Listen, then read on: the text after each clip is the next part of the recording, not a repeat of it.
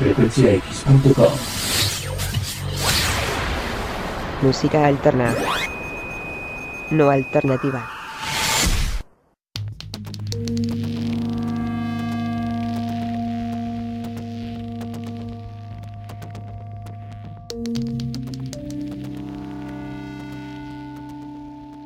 Y bien, aquí estamos en el Música Alterna número 40, donde les vamos a presentar la recomendación del único álbum de esta agrupación de 1997 llamado Good Living Platter. Algo así como Buena vida en un plato.